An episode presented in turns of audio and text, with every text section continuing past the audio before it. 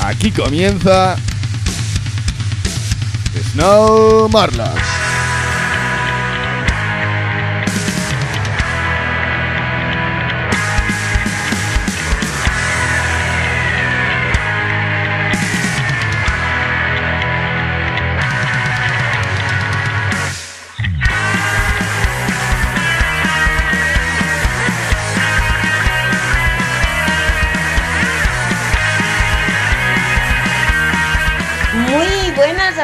Todos, amantes de la nieve y frikis del snowboard. Un día más, aquí estoy, soy Martita Rojas y esto es Snow Marlo.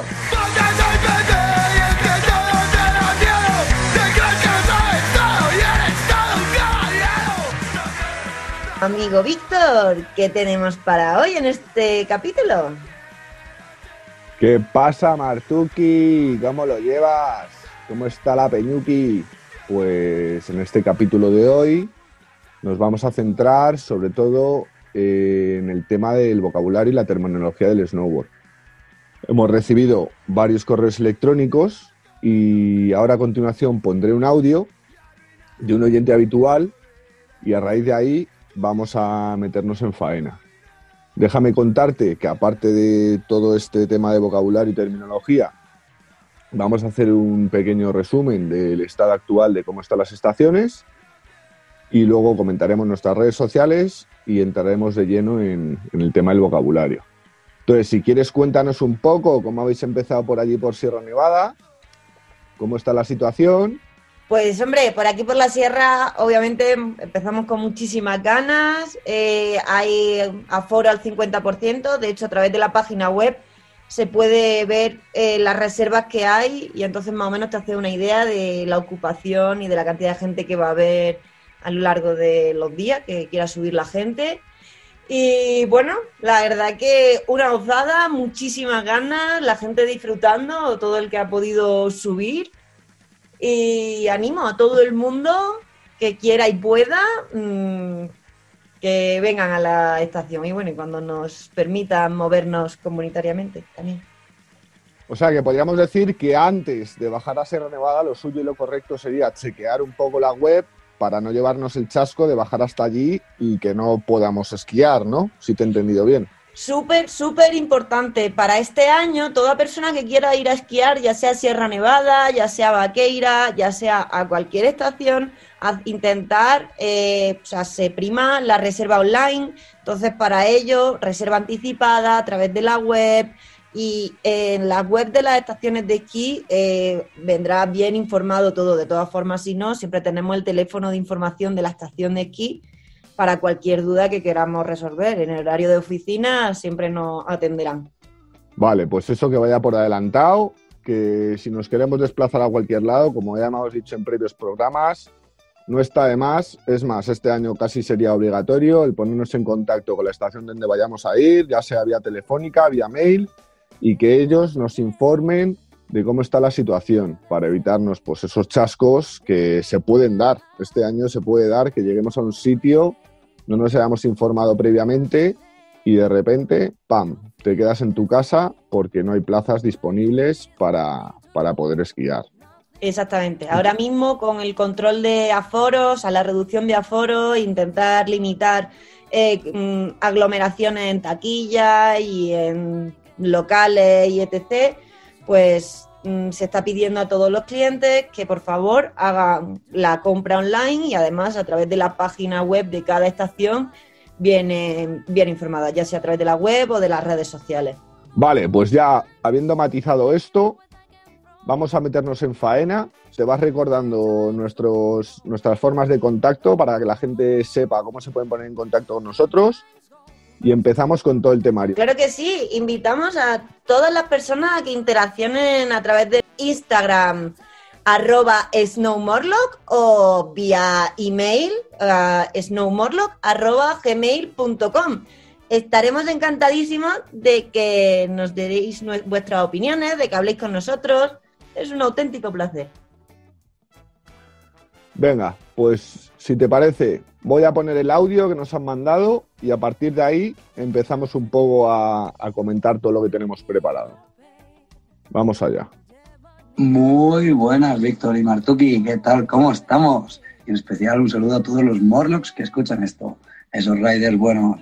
Mira, a ver, me he encontrado con esto. Tengo un problema con el tema de las fijaciones. Resulta que mucha gente me pregunta y no saben bien bien cómo van, qué carajos es el stance, si tiene medidas, si no, por qué tiene esa medida, qué son los straps, qué es el high back. Y me gustaría ver si podíais vosotros hacer un poquito de resumen de lo que son las fijaciones y sus partes, cómo deberían de actuar y demás, a ver, para que la gente esté un poco más enterada. ¿Vale? Muchos saludos a todos, desde aquí en Pirineo, mucha nieve para todo el mundo. Y muchísimas gracias por vuestra labor. Un saludo fresquete para vosotros, Martuki, Adán, Luis Javier y para ti, Víctor. Venga, un abrazo a todos. Vale. Pues aquí tenemos a Dani, un fiel oyente que siempre nos comenta cada capítulo, nos da tips para que mejoremos y en este caso pues nos formula una pregunta que va bastante relacionada con todo el tema que vamos a tratar hoy.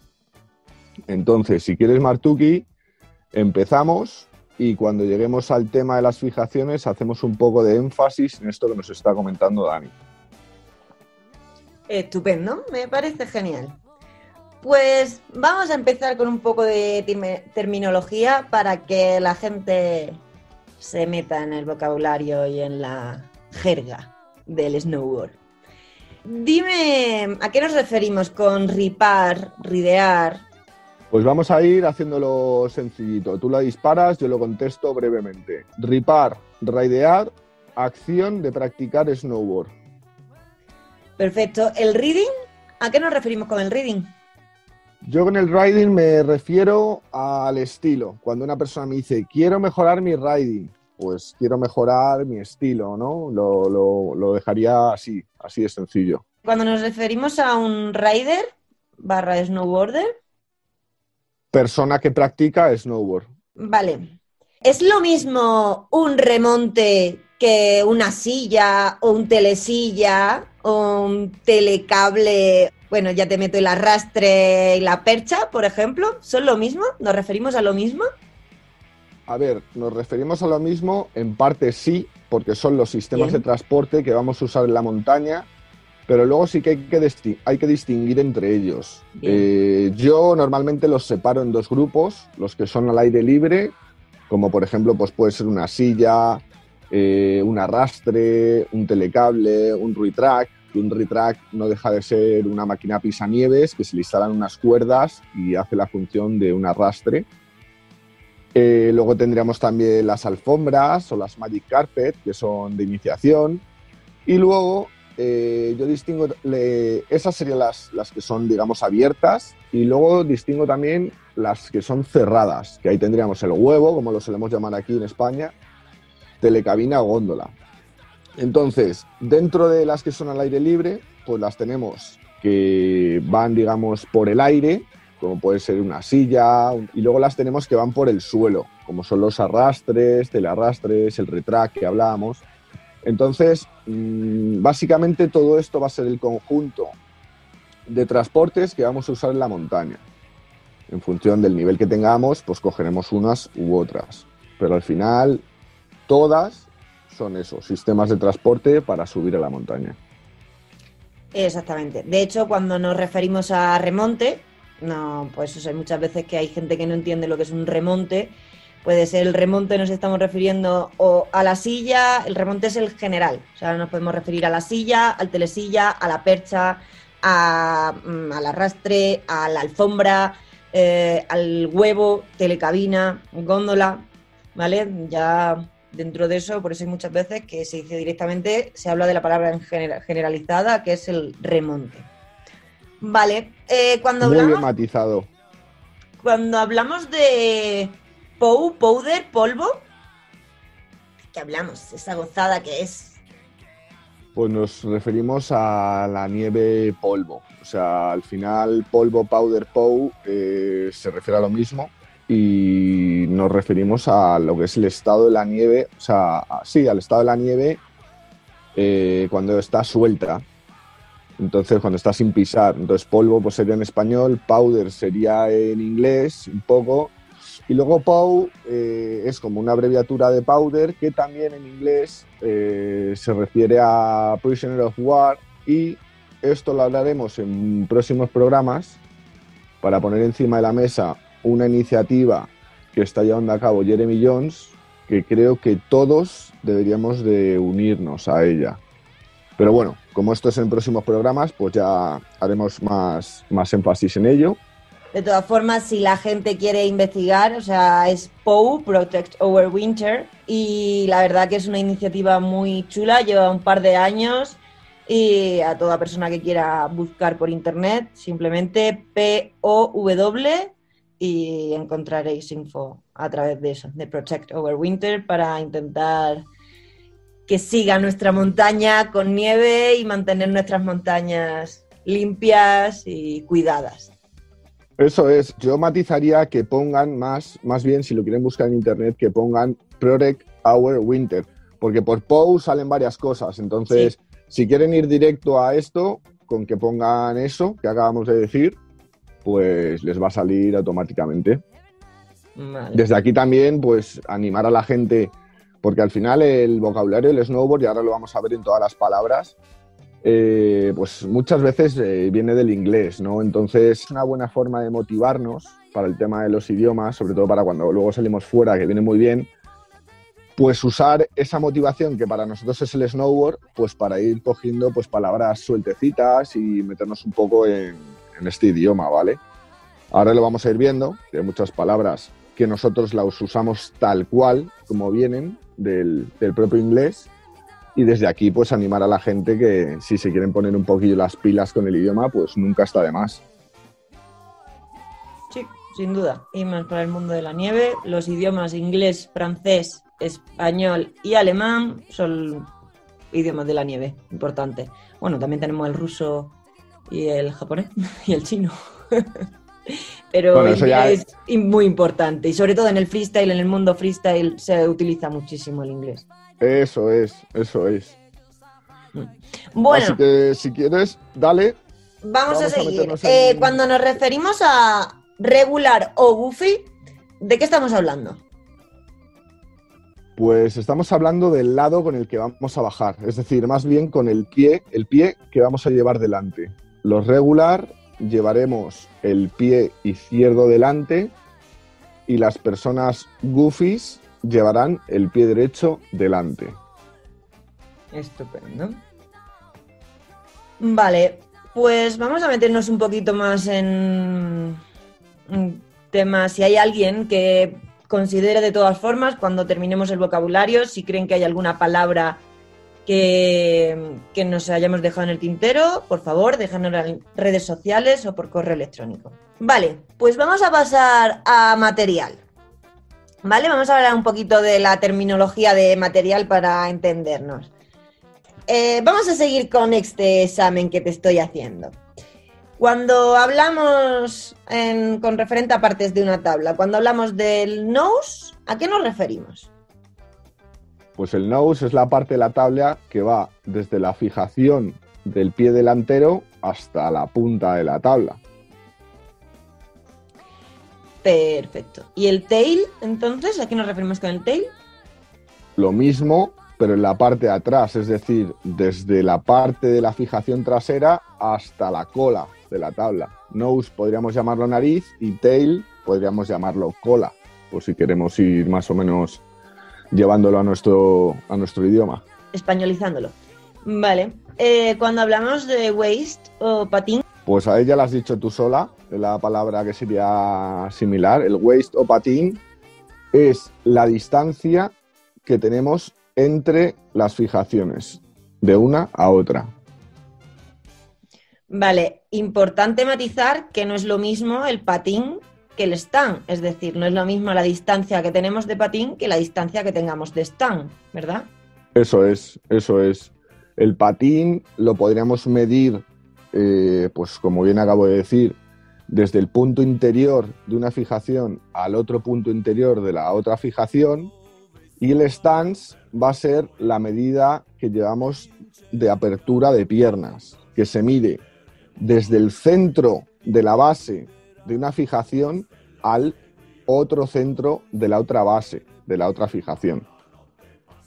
Entonces, claro, no va a ser siempre lo mismo. Pongamos el ejemplo de que si tenemos de patín 45, pues evidentemente nos van a dar más centímetros de stance. Nos dará 48, 49, 50, pero nunca va a ser lo mismo eh, la medida de patín a la medida de stance.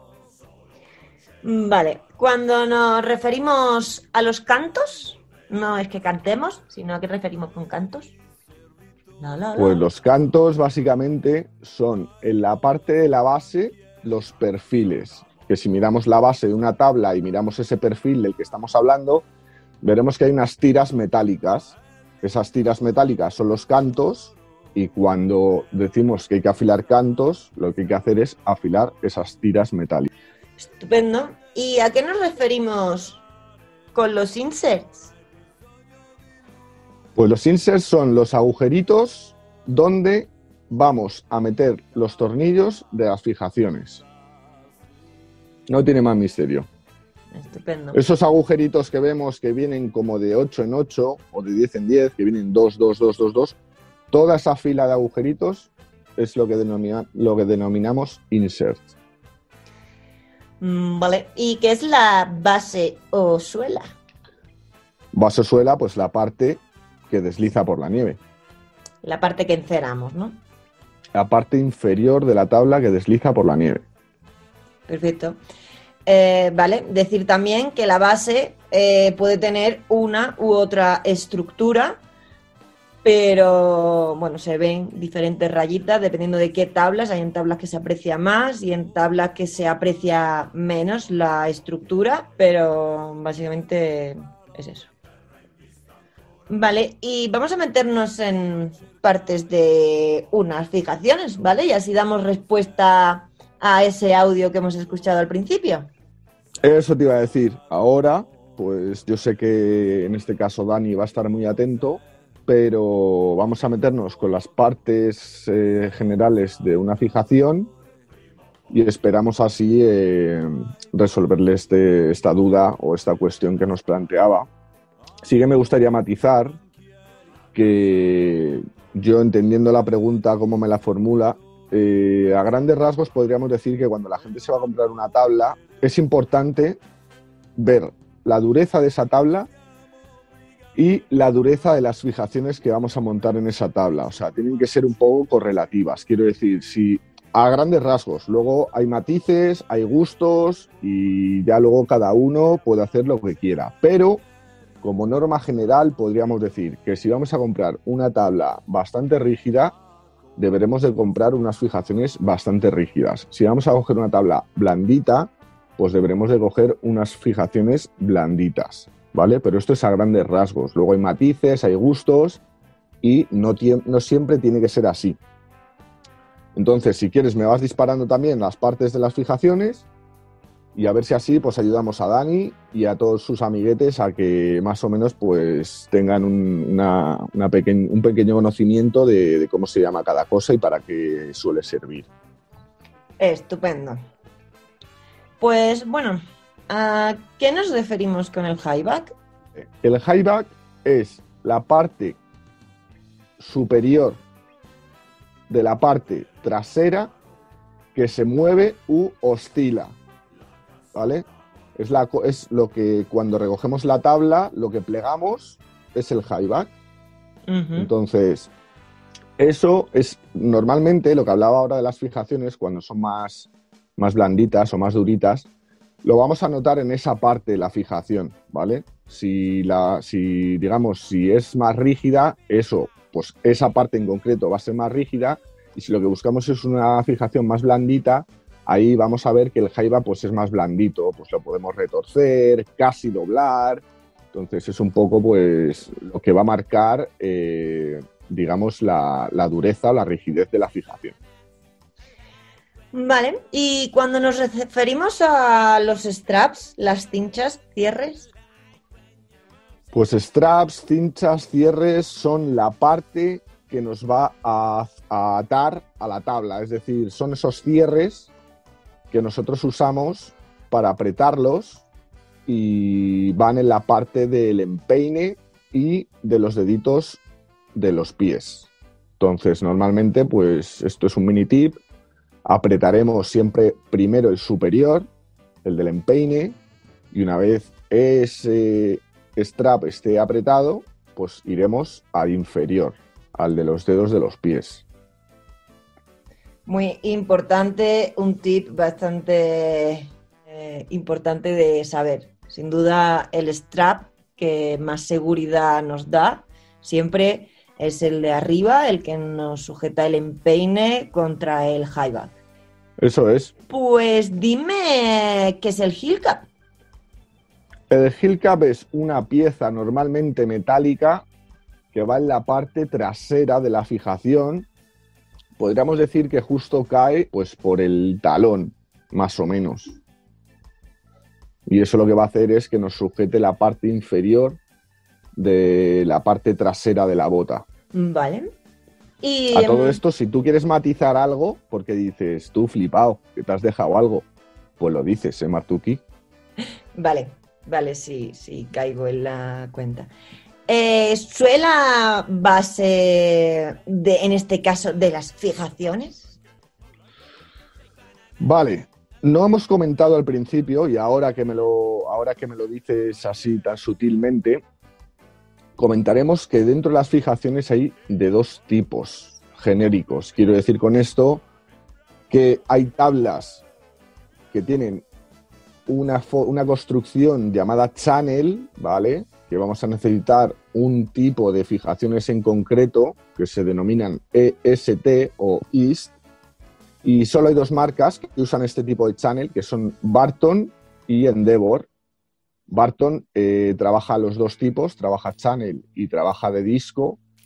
Y Endeavor, que yo sepa, hasta la fecha de hoy, creo que también tiene de las dos construcciones. Pero son las dos únicas marcas que tienen esto, lo del channel. Entonces, Importante decir, el channel son las tablas, un rail, que vemos una línea entre medias, o sea, normalmente la, cuando son de galleta tenemos los insert, es decir, para introducir los tornillitos. Sin embargo, en el caso del channel o el rail, es una línea, ¿vale? Y simplemente no tenemos lo que son los insert, es decir, los agujeritos para ir poner los tornillos. Eso es muy bien. Que no es matizado, un canal, un channel no es un canal de televisión ni nada, es un Bueno, rail. también, también, pero en este caso no nos interesa. Muy bien matizado, sí, eso es. Y también una gran diferencia es que las fijaciones de channel normalmente van cada una con dos tornillos y cuando usamos el sistema tradicional suelen llevar tres, cuatro tornillos, ¿vale? Eso es otra diferencia. Importante. Entonces, volviendo a la pregunta que me hacías de, de la suela base, vamos a, en este caso a referirnos a las genéricas, que son las que llevan la galleta. Pues la base eh, pasa como en la tabla, es la parte de abajo. ¿Qué pasa? Que nosotros cuando quitamos la parte de abajo, mm, donde nosotros pisamos, para que nos entendamos, normalmente la galleta va debajo de eso. El disco de la angulación va debajo de eso. Entonces la base suele ser donde nosotros vamos a, plan- a plantar nuestro pie, ¿vale? Donde nosotros apoyamos nuestra bota, eso sería la base de la fijación. Generalmente esas bases van con un tornillito, o bueno, hay distintos sistemas, que eh, eso es, que se levanta esa base y debajo llevamos ese disco o esa famosa galleta que es la que nos va, digamos, a permitir ajustar el tema de la angulación. ¿Vale? Entonces, pues la suela, la base, la podemos definir rápidamente donde apoyamos la suela de nuestra bota. Bueno, te iba a preguntar por los discos, las galletas, pero en este caso también ha resumido, ha explicado muy bien que es para, o sea, donde tomamos la, la angulación que vamos a tener. En este caso la angulación, pues eso, que hace un poco de referencia cuando hablamos de angulación a qué nos referimos. Cuando hablamos de angulación, básicamente va a ser la configuración de grados que vamos a hacer a la hora de llevar los, los tobillos, las piernas más abiertas o más cerradas. Cuando nosotros en los capítulos anteriores le preguntábamos pues, a los hermanos Dalton, a Keral, qué angulación o qué graduación llevan, básicamente lo que estamos preguntándoles es eh, el número de grados que llevan en cada pie. ¿Vale?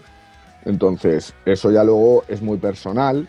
Eh, normalmente cuando estamos trabajando con gente de iniciación, pues se le suele poner una angulación bastante pareja. Quiero decir, pues si ponemos 15 en un pie, pues ponemos 15 en otro, para que más o menos vayan a la par.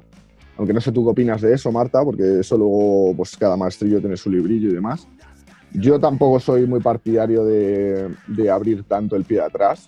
Claro, yo, no, yo es que Pero- al fin y al cabo no soy partidaria de iniciación. Es cierto que para que sepan exactamente con qué pie van, yo soy partidaria de introducir el switch en iniciación para explicar, o sea, para que ir desarrollando esa lateralidad del cerebro ir enseñándole al cerebro a, utilizar las dos piernas. Pero considero que para el cliente o para la persona que esté aprendiendo en iniciación, al principio le puede resultar un poco pato el estar 15-15 entonces sí me gusta a lo mejor la pierna de atrás ponérsela un poco más centrada, es decir, un poco más positiva. Eso es, es que me explica un poco mal, la verdad. Menos mal que también te tengo aquí para sacarme de, de- de los marrones en los que me meto a veces. Y sí quería, lo que yo quería más bien comentar es eso, que, que hay como, una, como un mito que eh, al principio hay que, digamos, poner la tabla así y realmente pues no sé hasta qué punto eso es beneficioso. O sea, yo pues con, con amiguetes que han empezado y demás y te preguntan, ellos ya directamente te vienen como con esa angulación, que es como, mm, bueno, pues a ver, yo igual no te recomiendo eso, ¿sabes? Entonces sí que es verdad que es como, podríamos hacer el intento de desmontar un falso mito, ¿sabes? Que esa graduación no viene a ser, digamos, la correcta. No sé, no sé tú qué opinas respecto a esto, pero yo la idea que quería poner encima de la mesa es eso, como desmontar ese mito de la graduación, del 15-15, lo tenemos que llevar igual, etcétera, etcétera. Entonces, dame un poco tu punto de vista respecto a Sin eso. duda, sin duda estoy de acuerdo. O sea, ese 15-15 varía, obviamente lo hemos dicho antes, ¿no? Que cada persona tiene preferencia en su angulación, entonces pues habrá gente que le guste más ir más positivo, hay gente que hace, pues sobre todo para freestyle y tal, como he dicho, para poder ir en switch y eso, pues intentáis ir un poco más igualados los dos pies, pero exactamente 15-15 no, a mí me gusta de hecho hacer la prueba en seco, es decir, eh, antes de ponerte la tabla y tal, que se pongan en posición de snowboard cómodo encima en, en la nieve. Entonces más o menos así ves la posición de los pies, eh, más o menos que tienen, se las va abriendo, se las va poniendo todavía sin estar encima de la tabla para que vayan notando su comodidad. Y les va explicando, mira, es que si los tienes más abiertos, más positivo este y más negativo este, ¿Te sientes pato? No, me estoy cómodo, perfecto, pues esto es angulación. Si se sienten mal, pues mejor que busquen su posición. Es lo suyo. Has dado dos matices principales y desde aquí pues ya os damos un adelanto de, de uno de los futuros programas que vamos a meter, no en mucho, que es el tema de las botas y lo comento esto porque has dado dos puntos claves, que uno es la comodidad y el otro es la postura encima de la tabla. Entonces, desde aquí ya pues os estamos dando un adelanto de que también vamos a hablar del tema de las botas, la importancia que tienen y demás. Pero si quieres, eh, podemos terminar con todo el tema del glosario. El tema de las fijaciones no lo hemos quitado. Creo que no queda nada, nada pendiente. Vamos a continuar con otros términos que hemos considerado importantes, pero de nuevo vuelvo a recordar a nuestros oyentes que si nos hemos dejado alguna palabreja o algo que consideréis que debemos de hablar, os animamos a dejárnoslo o por redes sociales, Instagram, arroba snowmorlock, o en nuestro correo electrónico, snowmorlock, arroba gmail.com. Bueno, Víctor, para seguir, cuando nos referimos a un quiver, al kiver, a, mm, dependiendo de, la acentuación que quieras ponerle, si más españolizada o más guiri, Quiver o Kiver no es más que el conjunto de tablas que tenemos para la sesión de nieve. Ya sea para unos días o para una temporada. O sea, es Quiver es conjunto de tablas. sí, tu, tu set de tablas, tu pack que tienes de tablas. Porque claro, o sea, una Eso es. persona que, que si se está iniciando en el deporte es normal que no tenga tabla o que como mucho tenga una tabla. Pero la gente que nos dedicamos al maravilloso mundo del snowboard y vivimos de, la nieve y de las montañas, tenemos mm, más de una pequeña niña, como yo le llamo, mis pequeñas niñas, y pues eso, dependiendo, ya sea para hacer travesías, ya sea para disfrutar más en el parque, ya sea para hacerte unos buenos bajadones, ya sea pues eso, cada uno dependiendo de su riding, de su estilo, de su snowboard también, pues tendrá un quiver de una manera o de otra. Eso es, a ver, al final, pues eh, nosotros somos privilegiados también porque es lo que nos gusta y seguramente pues nosotros nos primemos de muchas otras cosas eh, pues para tener varias tablas.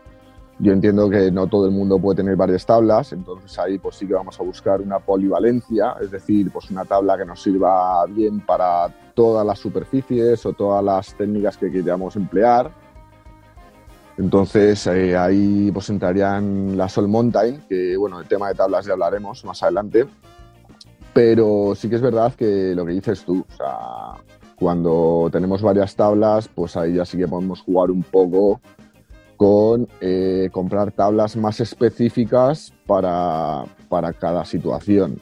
Si solo vamos a tener una, pues evidentemente nos vamos a tener que centrar en esa versatilidad que nos dé una tabla para todas las situaciones. Yo, de hecho, mm, por ejemplo, tabla de border cross ha sido para competición porque si utilizaba mi tabla de freestyle me fundían. Eh, tabla de freestyle porque para irme al parque, pues eh, me gusta, no voy a utilizar una tabla de border cross ni el split. El split para hacer travesías.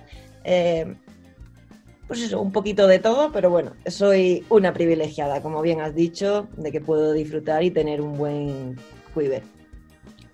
Sí, a ver, al final, eh, pues eh, la vida son prioridades. O sea, habrá gente pues, que prefiera que, ojo, que desde aquí no estamos ni criticando ni nada, simplemente pues yo respeto que haya gente pues, que le guste, por ejemplo, los coches, ¿no? Y quiera tener los coches. O gente que tenga otras aficiones. Entonces, pues cuando tú tienes una afición, pues lo más bonito que puedes hacer es dedicarte en cuerpo y alma en ella. Entonces, cuando a ti te gusta el snowboard y te quieres dedicar en cuerpo y alma, pues al final te das cuenta que una sola tabla mm, se te queda corta, por decirlo así. Mm, entonces, pues es ya cuando te metes en ese tema. Es simplemente eso, eh, matizar eso, que cuando tú ya tienes eh, cierta experiencia y sobre todo mucha pasión, porque eso es lo que a nosotros nos, llena, pues al final es cuando empiezas ya pues, a cogerte alguna cosita más específica porque sabes que para las otras cosas pues vas a tener otros artefactos u otros cacharros. Entonces, eh, pues viene un poco de ahí el tema de, la palabra quiver y esa composición de varias tablas. Vale, y bueno, eh, el seedback eh, vale, sí, vamos a entrar ahora con aspectos un poquito más técnicos, digamos, no son tan, tan fundamentales. El seatback básicamente se suele usar mm, en un 80% eh, para la modalidad de freeride, ¿vale? Luego hay personas que les gusta de por sí usarlo y es simplemente el retrasar la posición encima de la tabla. O sea, seatback al final pues no deja de ser una composición de dos palabras inglesas que es sit y back.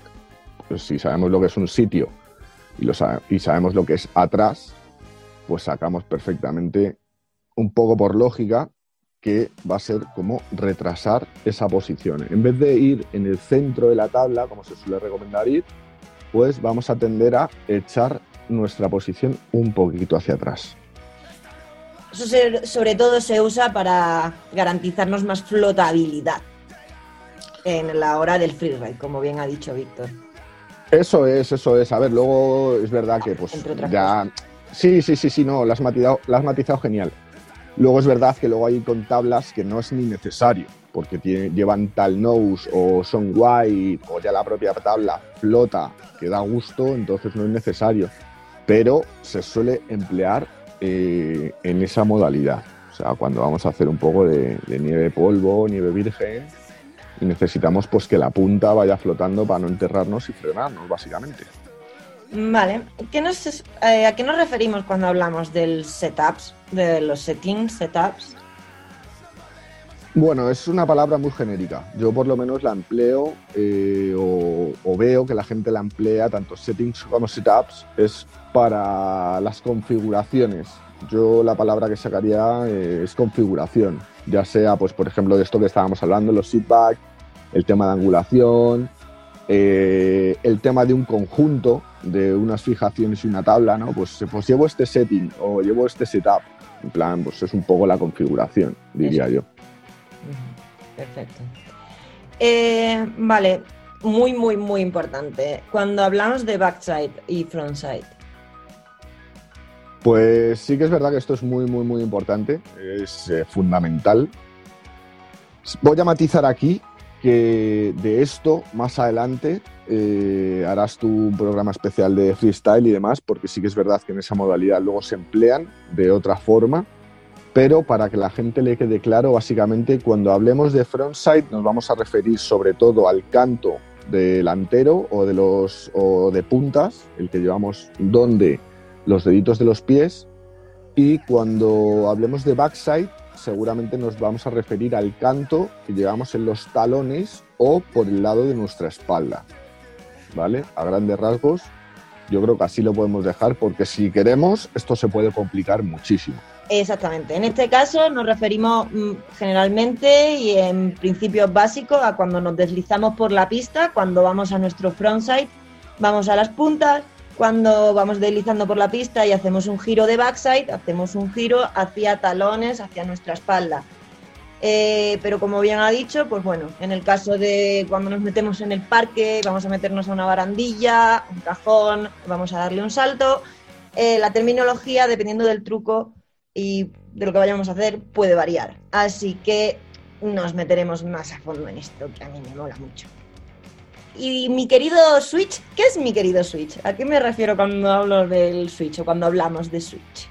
Pues cuando hablamos de switch, básicamente nos referimos al lado que menos trabajamos. Es decir, a mí no me gusta decir el lado malo, pero sí podríamos decir el lado que menos hemos practicado, ¿vale? Igual que cuando comemos eh, tenemos una mano que se nos da mejor que la otra, pues en esto es igual. Tenemos un lado pues que se nos va a dar mejor que el otro. Entonces, ese que no se nos da tan bien va a ser el, el switch. Exacto. De todas maneras, de todo esto haremos vídeos en YouTube, como bien nos lo pedisteis por Instagram. Ya tenemos el canal preparado y para Año Nuevo, para el 2021, empezaremos a explicar todas estas cositas con vídeos para que os quede todavía más claro. Cuando hablamos de una línea, que me voy a hacer esta línea, voy a esta línea, mm, menuda línea, Pues esa es mi línea. línea básicamente lo podemos definir como trayecto que hacemos en la montaña con un principio y un final. Cuando decimos, mira qué línea, pues al final es un trayecto que alguien ha marcado o que queremos hacer y tiene un inicio y un final.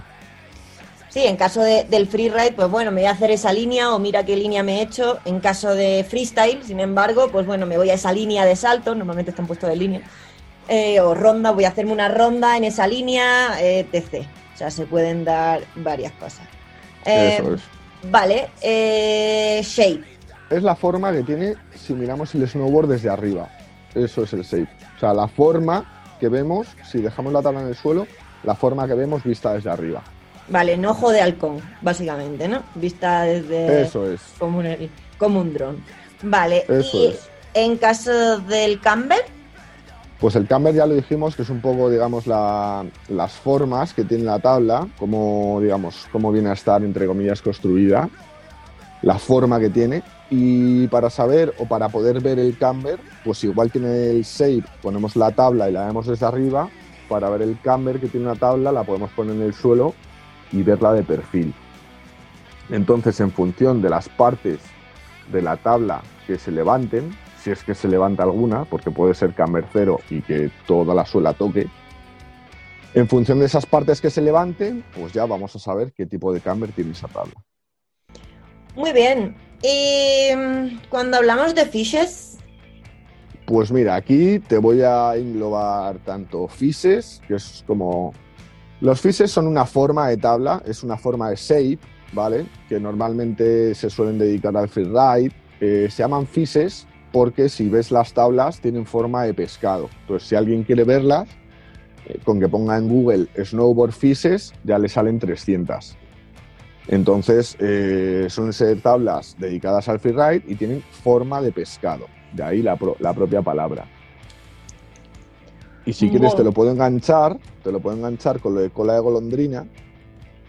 te iba a preguntar algunos- por ello. Me Algunos fises tienen cola de golondrina y otros no. Entonces, eh, la cola de golondrina al final viene a ser, pues, eh, en las tablas direccionales, en la parte del tail, en la parte trasera, la cola, en vez de llevar otra espátula, ahí digamos, para que la gente nos entienda, le pegamos un bocado o un tijeretazo, como con una forma de V, y eso es lo que sería un poco la cola de golondrina. No sé si tú puedes aportar una definición visual para que la gente lo entienda. Esto con los vídeos que iremos haciendo se entenderá y se verá muchísimo Hombre, de todas mejor. formas, yo creo que como bien lo has explicado, es un tijeretazo, es claramente la cola, una cola de golondrina, o sea, una tabla con cola de golondrina, es pues eso, o sea, como la cola de una sardina. O sea, no de una dorada, porque suelen ser redondas, sino la cola de un pez, a- de un pez azul. ¿Vale? Si debemos Eso diferenciar, es, eh, dos Eso es. También advertir que porque vengan con ese tijeretazo no son más baratas, ¿eh? No. A mí me recuerdan mucho, de hecho, tanto las tablas fishes como las que tienen cola de golondrina, a las primeras tablas de snowboard, a los snurf, que tenían cola de golondrina, o sea, la cuerda, una cuerda para tirar y luego una cola de golondrina. Y de hecho me, hay muchísimas tablas y tablas que van sacando y me, y me recuerdan a, a ello, a ese antiguo shape de, o sea, construcción de tablas, primeras tablas de snowboard. Vale, cuando hablamos de canto efectivo, ¿a qué nos referimos cuando hablamos del canto efectivo? Pues el canto efectivo, vamos a decir que es la longitud de la tabla menos las espátulas, es decir, lo que va a circular por la nieve. debido a la forma que tiene la tabla, o sea, físicamente no puede, en cuanto tú estás haciendo un giro, no puede todo el canto eh, tocar la nieve. En este caso, pues eso, la parte del nose y la parte del tail, como está un poco más levantada, pues acaso que esté haciendo el cafre. o que esté haciendo algún truco o algo muy complicado, el canto de- que no, y ese canto realmente no llega a enganchar tampoco, ni, ni nada. Entonces sí, el canto efectivo, el canto que corta, el canto que hace giro, el canto que te permite mm, hacerte, pues eso, un buen curvón. Y va entre, Yo- entre Eso es. nose y tail. Eso es. Vale, e importante, ¿a qué nos referimos con DVA? Porque supongo que la gente entiende lo que, o bueno, habrá gente que sabrá lo que será un ARBA, pero si les digo DVA, a lo mejor no saben lo que me refiero. Así que aclara un poco, por fin. Pues como muy bien has matizado tú, bajo mi humilde opinión, lo correcto es DVA. ARBA, ¿entendemos lo que es? Por supuesto que lo entendemos. DVA y ARBA eh, vienen a representar lo mismo, que es un aparato que llevamos, el cual es el encargado de transmitir o recibir una señal para el tema de las avalanchas. DVA, detector víctima avalancha. ¿Qué pasa con la palabra ARBA? Pues voy a poner un ejemplo muy gráfico que la gente lo va a entender rápidamente. Pasa lo mismo que con la palabra Kleenex. Nosotros cuando nos dicen un Kleenex sabemos lo que es, es un pañuelo, pero Kleenex es la marca. Pues con Arba pasa un poco lo mismo, ¿vale? De hecho, animo a la gente a que, a que lo vea y Arba es una marca. Tú cuando dices Arba, evidentemente la gente te va a entender que es un detector de víctimas de avalancha. Pero Arba, aparte de detectores de víctimas de avalancha, también hace palas, también hace sondas. Entonces, pues bajo mi criterio, lo correcto es un DVA. No va a pasar nada si alguien dice Arba, no le vamos a poner un suspenso ni nos vamos a enfadar con él. Simplemente que cuando diga Arba sepa porque es Arba. Es Arba porque es la marca. Pero lo correctísimo realmente sería DVA. O sea, si desde aquí no soy algún representante y quiere que lo digamos más veces, pues nosotros encantados, nos dejas aquí una pastuki y nosotros hablamos de vuestros materiales que estaremos encantados de testarlos. Todo se puede hablar, nos pueden contactar por ya sean nuestros oyentes, ya sean marcas, pa- para futuros patrocinadores, nuestro correo electrónico snowmorlock.gmail.com y estaremos encantados de probar material y hablar de él o de lo que sea. Aquí estamos. Y bueno, Eso es, Martuki. Metidos en el tema de avalanchas, creo que otra cosa bastante importante en el tema de cuando nos vamos a hacer free ride y vamos a prevenir o intentar prevenir esos, esas avalanchas. Aparte del airbag, eh, también es importante la sonda. Háblanos de qué dos utensilios acabo de decir. Bueno, y la pala, claro. Arba, pala, sonda, airbag, importantes. Bueno, a ver, desde aquí, lo primero que creo que debemos hacer, tenemos esa obligación moral como técnicos que somos, es que a la gente que se le ocurra o que le apetezca practicar freeride, fuera de pista, etcétera, poner encima de la mesa los riesgos que tiene y que ni se le ocurra el practicar estas modalidades sin llevar un DVA, una pala y una sonda. Importantísimo, como lo dijo Iker, no ir solo. Y cuando digo no ir solo, me refiero a que la gente que te acompañe tiene que ir igual de equipada que tú.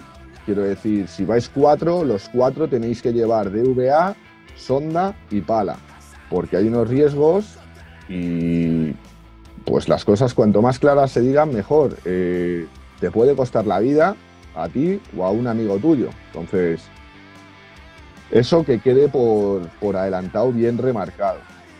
En el tema del DVA ya lo hemos hablado, la sonda es un palo plegable rígido.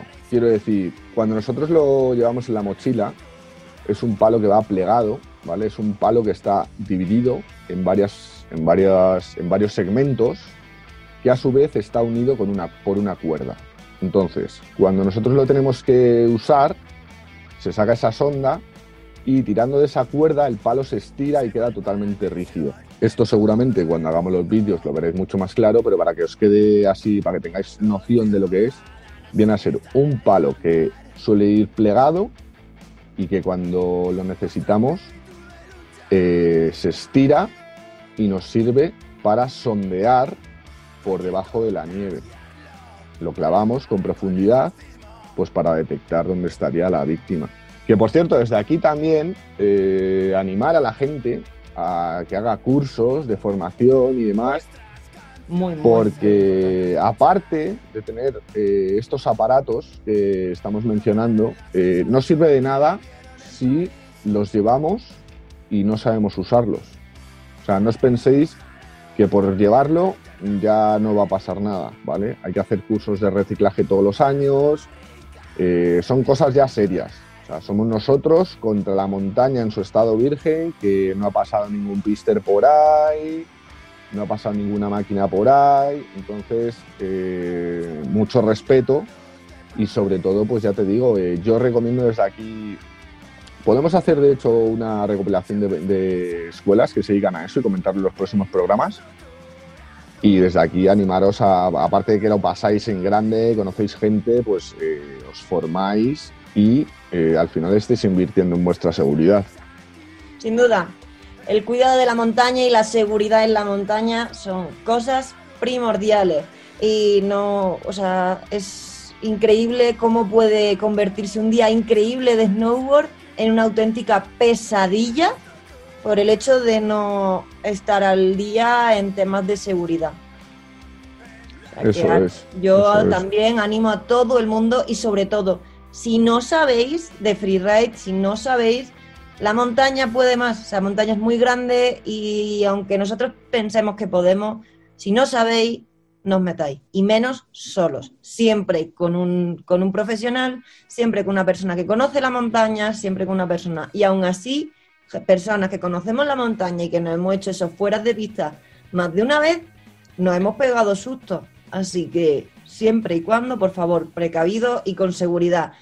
Todo ello para que no nos tomen como Jerry, como domingueros, ¿vale? O sea, no es en aspecto despectivo, simplemente es conocer la montaña y respetarla, cuidarla, para que a todos nos dure y no ser un Jerry o un dominguero. Espérate, Marta, quiero que me expliques qué es eso de Jerry o dominguero, que yo no lo sé. a ver, no nos referimos a nada de. O sea, no queremos ser despectivos, no queremos eh, insultar a nadie. Simplemente en este caso, pues es el típico. El típico no. Es un turista o es una persona que viene a visitar la montaña, pero sin el hecho de respetarla, sin respetar los mínimos de convivencia, de los mínimos de, seguridad de montaña, no respeta pues eso, va como un loco por la montaña, botas del revés o eso. Por favor, por favor, estamos en un medio natural que hay que proteger, cuidar y es muy, muy importante, es lo que nos da trabajo a nosotros y lo que os hace disfrutar a todos los oyentes, así que por favor no seamos jerrys y vamos a cuidar de la montaña. Muy bien matizado, Martuki. Pues bueno, esto es amigos. Pues desde aquí emplazaros a los siguientes programas, disfrutad y con cabeza y ya sabéis, os deseamos lo mejor, mucha salud. Y mucha nieve. Mucha tengo la suerte.